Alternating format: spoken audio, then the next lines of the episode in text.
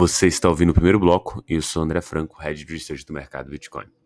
Vai e volta. Hoje o dia ele inicia com o Bitcoin caindo 0,3%, ficando ali na faixa dos 27.600 dólares. O Ether cai 0,5% neste momento e é negociado a 1.640 dólares. Esse movimento de vai e volta no Bitcoin segue vivo e os baixos volumes voltaram a ser uma realidade.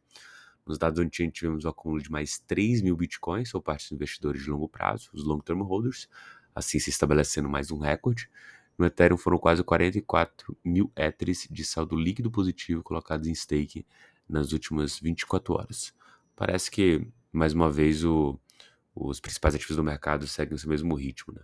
Um zigue-zague ali nos preços e dados on-chain é, cada vez mais forte o que é, mostra aqui um pouco do, da ideia de que alguém está alguém tá mentindo, né? Alguém, é, de algum modo, vai ser desafiado logo logo.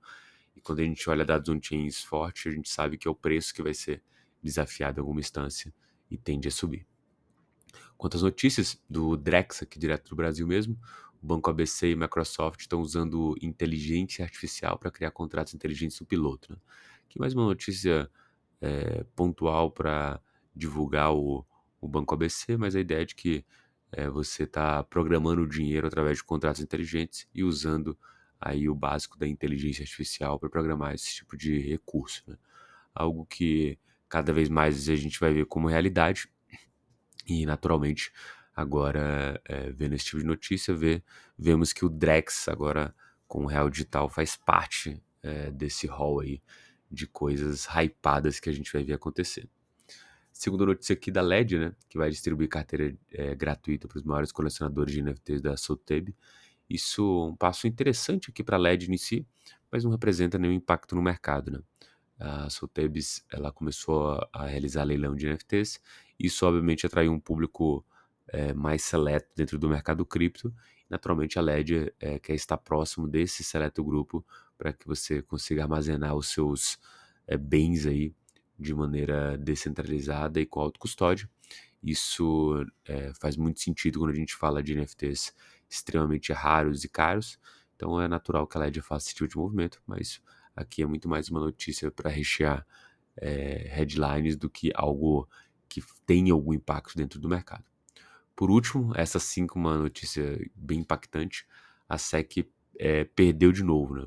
o, o juiz rejeitou o pedido de recurso contra a decisão da, da Ripple. Né? É bom lembrar que a SEC e a Ripple estão travando uma batalha e a primeira decisão foi a favor da Ripple, inclusive colocando na mesa a ideia de que a venda ali de, de XRP dentro de plataformas não poderia ser considerada por si só uma security, um valor mobiliário, ou seja, XRP em si não pode ser considerado um valor mobiliário, Naturalmente, o que a juíza colocou aqui criou um precedente bem positivo para todos os ativos cripto. E agora a SEC, com esse recurso que foi negado, perde mais força ainda. Isso vai muito em linha com o que a gente pensa, que a SEC está é, levando aí porrada de todos os lados, justamente porque buscou briga com todo mundo. Isso não deve se sustentar é, daqui em diante. Perfeito? Muito bom dia a todos, bons negócios.